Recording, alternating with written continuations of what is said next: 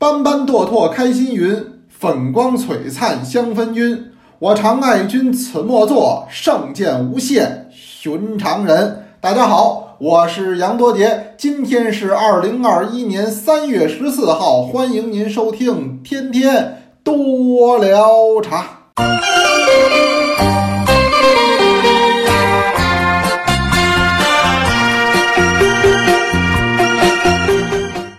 我这一说就不专业，人家专业的报得报。二零二一年三月十四日，我一说就三月十四号，在这口语上一般好像不说日哈，咱们都是问您今天几号啊？哎，告诉你今儿三号，今儿五号，很少有人问今天几日啊？你告诉他今天三日，今天五日，听着那么别扭。这天天多聊茶，这是我一个和大家伙聊天的这么一个节目。哎，那么咱这口语是不是就跟平时咱们坐在一块儿聊天一样，不能老是那么拿腔作调的？哎，那那是马锅头的那故事，那是讲碎银子呢。哎，那天我讲那个碎银子那个故事哈，那院右北郭都说了，说听多宝宝一变调，我这个鸡皮疙瘩掉一地啊。那没办法，就是要这个效果，我就是要把声音直接传达到您的心灵。让您感动，让您感动之余呢，您才能掏钱。哎，人家这故事嘛，讲的就一定要悲，不能跟咱们似的，咱们一天到晚老嘻嘻哈哈的，这个就不上档次。上档次的一定不是喜剧，而是悲剧。您记着我说这话啊！您看，凡是喜剧都不行，什么电影都一样，好电影没有喜剧。凡是能排在前面的，一定悲。凡是一到喜剧，尤其现在啊，上什么豆瓣儿啊，什么这个我不懂啊，是是是豆瓣儿还是豆瓣酱啊，反正就是那个平台吧，哎，就评，哎，凡是有喜剧出来就说了，就一味的搞笑啊，那喜剧嘛不搞笑那干什么呢？大家伙儿天天都挺忙挺累的，压力都挺大的，哈哈一笑，清气上升，浊气下降，这不挺好的吗？哎，不行，这个不高档，一定得悲，这才高档。所以您说给他们给您讲故事，现在也是一样，这故事一定得讲的深刻，讲的动情。大家伙儿坐这一块儿喝茶，什么是好茶？好茶不是大家伙儿喝完了以后嘴角奔上，好茶是大家喝完了以后嘴角奔下，吧嘚吧嘚得掉这么十三对儿半的眼泪。这个是好茶，触及你心灵的好茶，让你感动了。这路让人感动的茶会，我是赶上过，我没动，为什么呢？这没感受到啊。反正咱们天天多聊茶呢，我也来不了人家这个，我只能呢负责让您高兴。哎，因为您的生活挺忙的，挺累，挺辛苦的，喝一杯茶就是为了愉悦自己，是吧？咱们不是为了反思自己，哎，咱们也不是为了检讨自己，让您高兴，让您开心，这比什么都重要。第一个，您高兴了，您开心了。您有更好的精神投入到工作生活当中。二一个身体健康，万事如意呀，是吧？刚才就我说这个，您哈哈一笑，清气上升是浊气下降，二气均分，食归大肠啊，是水归膀胱。说有这么大的好处吗？那肯定的。哎，所以说这人得高兴，天天多捞茶，别的管不了，就管这个，让您高兴就得了。所以咱聊天嘛，聊天也是为高兴。呃，很多同学都跟我一块儿聊，包括唐图图那天听完我讲那个叫碎银子，他说这话好，叫虎狼之词。哎，宁喝一两碎银子，不喝十斤普洱茶。你未尝过碎银子，怎能轻言懂普洱？呵，您听人这话说的，呃，确实是比我高，我还说不出这话来。也有同学呢，就很坦诚，那天聊碎银子都谈起来了，说好几年前自己就买过。呃，逢山开炉也说这个。呃，包括还有其他同学也说，呃，说自己买过，但是后来呢也不喝了，那没法喝，因为这东西呢，它就是一种冲动的消费。谁说天天喝、一直喝还很爱喝？我想很难，因为它必定它不是一个很好的东西。您说在他的这个虎狼之词，或者说叫花言巧语，哎，这个诱骗之下，您说您掏钱了，这很正常，这冲动消费嘛。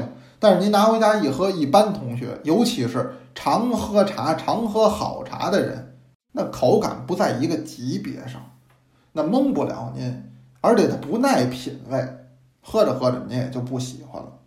所以呢，这个事儿啊，大家伙儿就是一次性交学费。但是有的时候呢，那别老给他们交学费了，我就提前先给您聊着点儿。我刚才啊，开头给您读的这篇，您听着耳熟不耳熟啊？这实际也不是茶诗，但我借到这个茶上来说，这就是昨天咱们上课讲的这一位叫文同啊，哎，他的写的一首咏竹的诗。但是我觉得这个咏竹的诗咏得好，它里边说的这个两句啊，那么简直是反照我们爱茶人的心态。所以我今天呢，开篇给您背这首诗。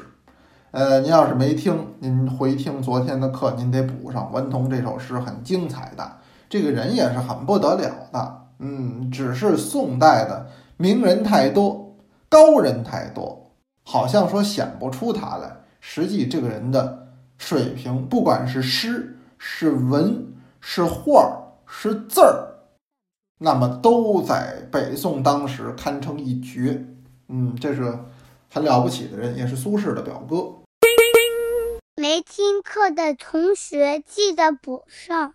那您回听您的，我给您聊我的。我今儿想起什么事来了呢？实际就是前两天啊，我出去吃饭，呃，出去吃饭吃的这馆子呢，可能诸位您也吃过。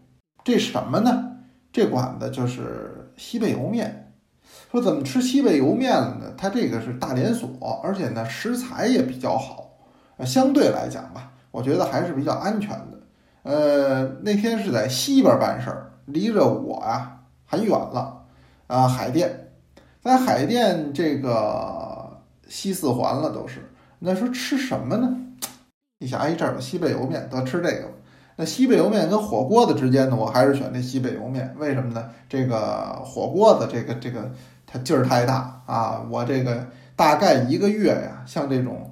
呃，重庆火锅啊，我大概一个月能吃一回啊，就是这名额就是一回，吃一回呢缓一个月，哎，就我吃东西太油了还是不行啊。这个你说馋呢是真馋，哎，一提这个呢，哎，就有点要流这哈喇子。但是呢，你真吃呢，咱还没这实力啊，所以我呢，在这个火锅子和这个西北莜面之间 选了西北莜面。哎，大家伙儿坐这儿去吃，这个也口感很中和，大伙儿都行。呃，就点了点儿菜，这吃着呢，这不叫事儿。这他那个屏幕上呢，就放这个他们的那宣传片嘛，就是那个大厅里有屏幕有宣传片。呃，他那店是个长条的，呃，细长条、窄条往里走。呃，他这等于一溜上都是屏幕，这一溜上呢就都放的这个宣传片。我一看讲的什么呢？什么呢？就推出了新产品，什么产品呢？就是素食的美味。这素食不是荤素的素哈，呃，要是那荤素的素我都不看，因为我吃不了素食，我得吃肉，没有肉不行。我吃饭，您记住，您哪位以后请我吃饭，您记好啊，就两点：第一个有肉，第二个呢有主食，这不能少。您说你给我多好的一桌子饭，最后你最好给我烙一张饼。或者上俩馍，或者烤点馒头片，哪怕来个窝头盛碗米饭的都行。没有主食我也吃不了。当然了，光有主食没有肉呢，我也不行。哎，这两者呃必须兼具啊！我原来把这个呃逻辑跟这个很多人都阐述过。哎，打这儿往后呢，他们天天带我就吃肉夹馍啊，这又有主食又有肉，就给我糊弄了。哎，反正我吃东西就是这样，呃，光素的不行，不是那个素。它什么呢？就快速的速，马上能吃上的美味。它那个纪录片都放这个，就它那个宣传吧。哎，就一直讲它怎么遴选食材，那食材做好了以后搁在小碗里，它有一个呃那个表，三十秒钟即冻，嘟，他给你冻好了。这样的话，二百七十天之内呢，你就能吃。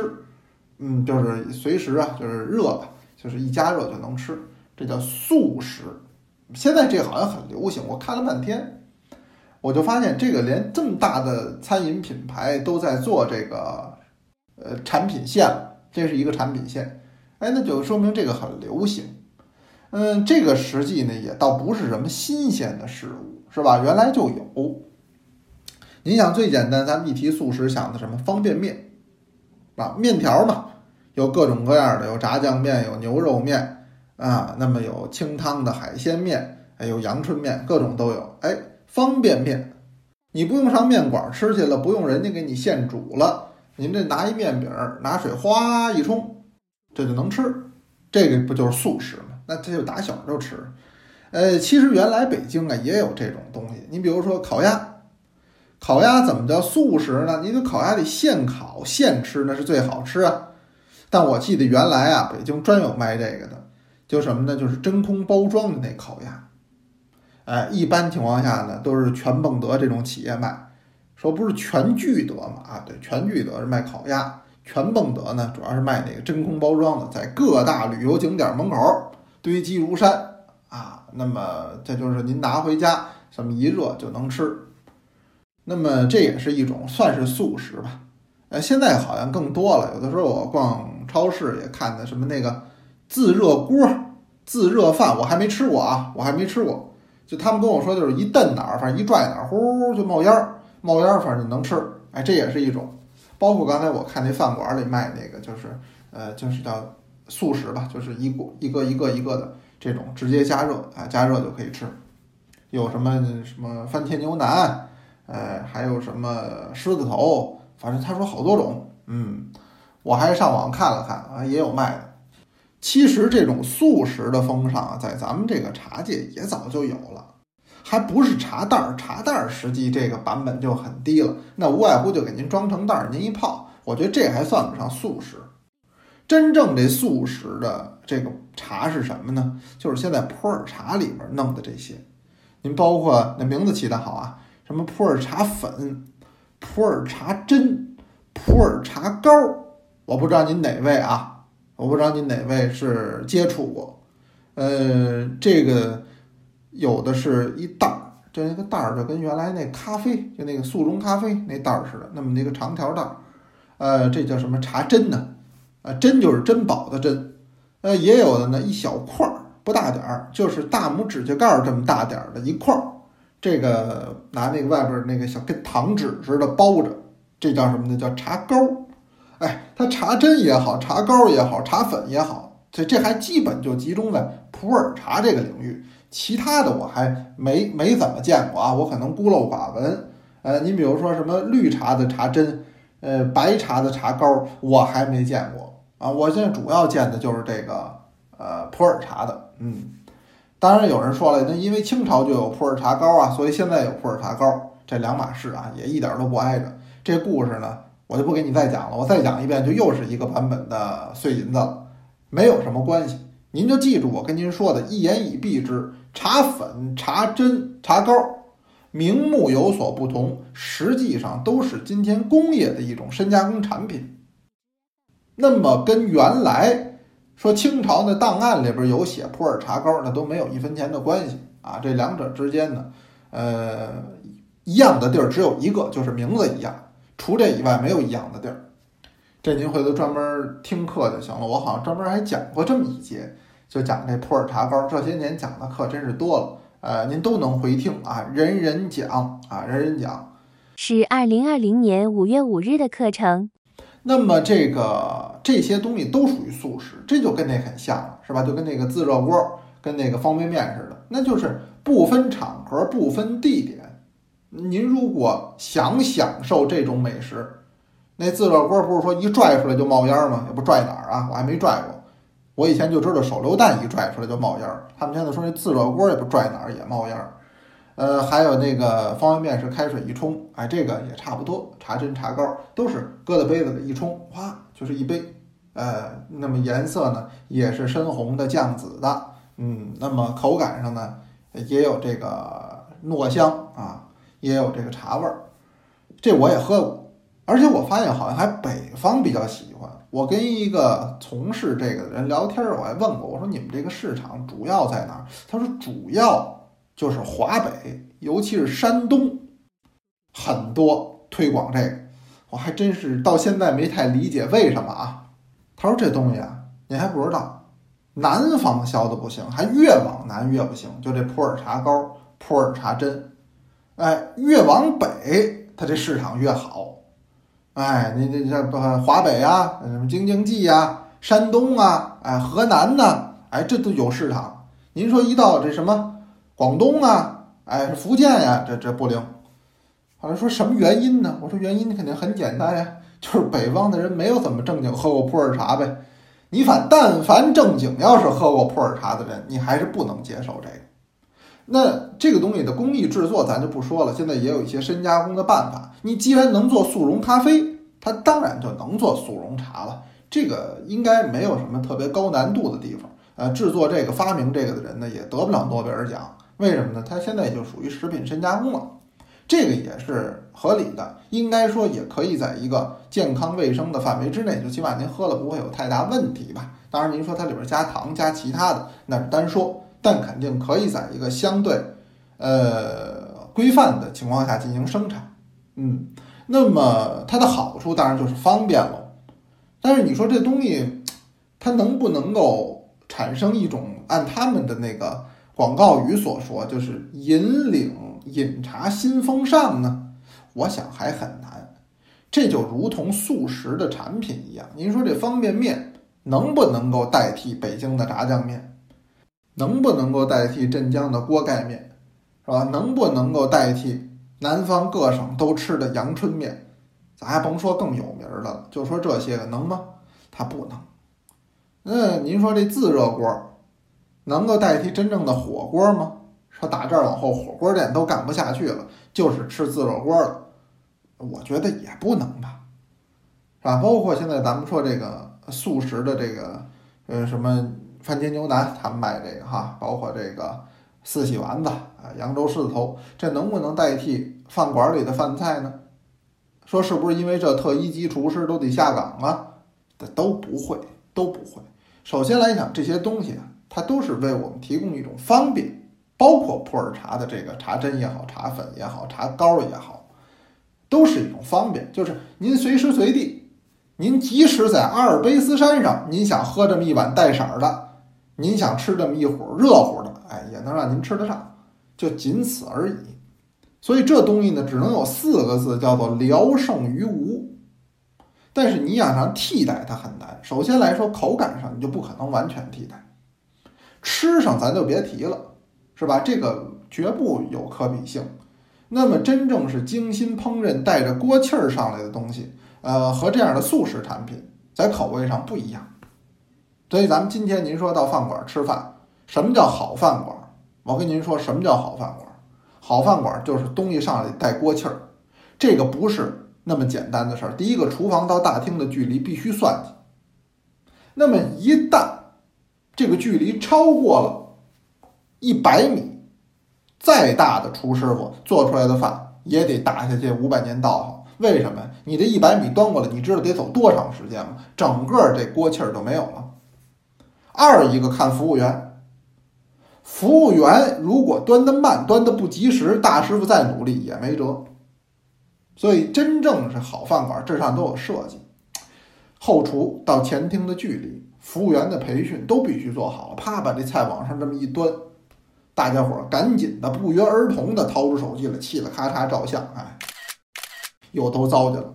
所以现在有的时候我一看大家伙照相，我都着急。为什么？你先应该尝一口那个最精华。就为什么现炒现吃？你到这个饭店吃，你不是点外卖，你不是用自热锅，你不是用方便面，你最大的原因就是吃人那手艺，吃人那锅气儿。那那个新鲜程度、口感给您带来的享受不一样。那大伙儿现在先得拿手机消毒。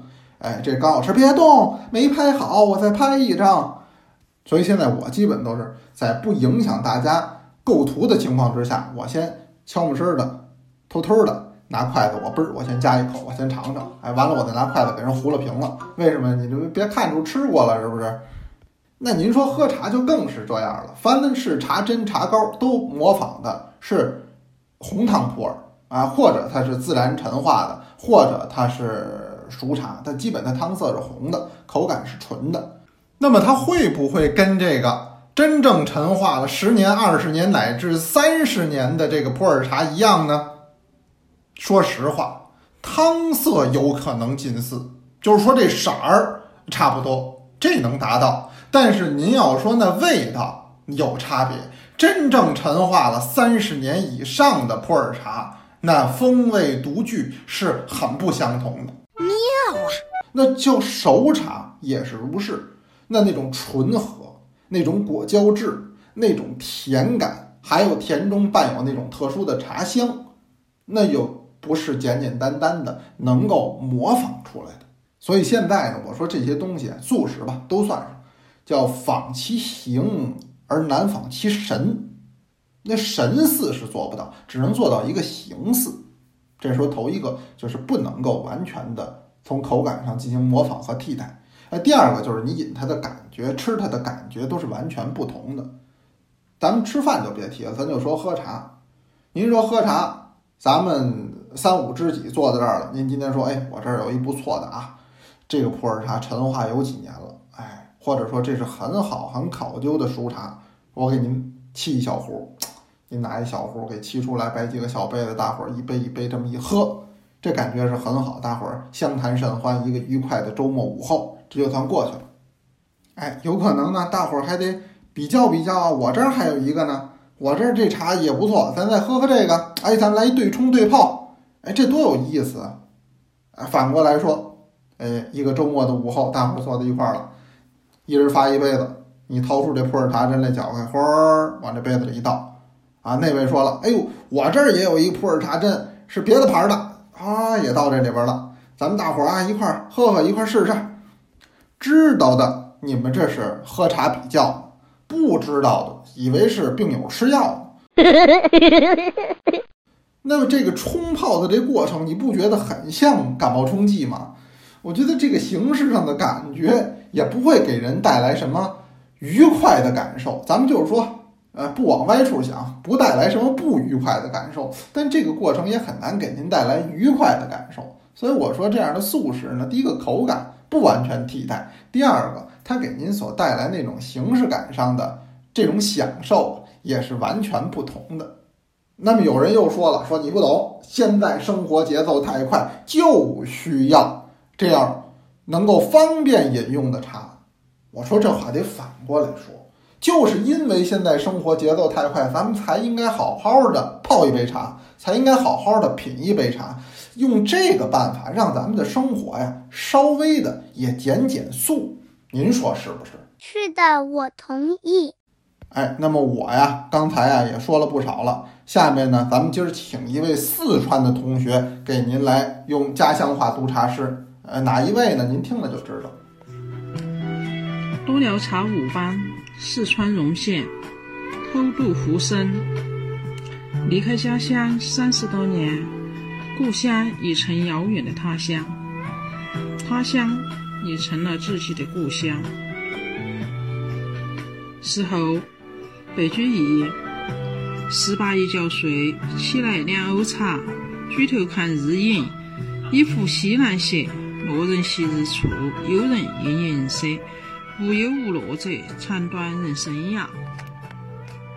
哎，这是五班的一位同学啊，叫偷渡浮生。你听人家这名字多好，很多的同学可能都是大隐隐于茶，在这个茶中偷渡浮生。但是这个茶呢，那还是得是真真正正的茶，它不能大饮饮于普洱茶针，最好也不要饮于普洱茶膏。那这个它就体现不了这个偷渡浮生的感觉了。呃，也很感谢您给我们投稿，也欢迎咱们其他同学，咱们一起把茶诗的学习也进行下去。反正咱们是前面我背一首，后边大伙儿读一首。那今天咱们先聊到这儿吧。今儿是礼拜日，也祝大家周末愉快，有问也有答，天天多聊茶。咱们明天接着聊。欢迎同学们多来读茶诗。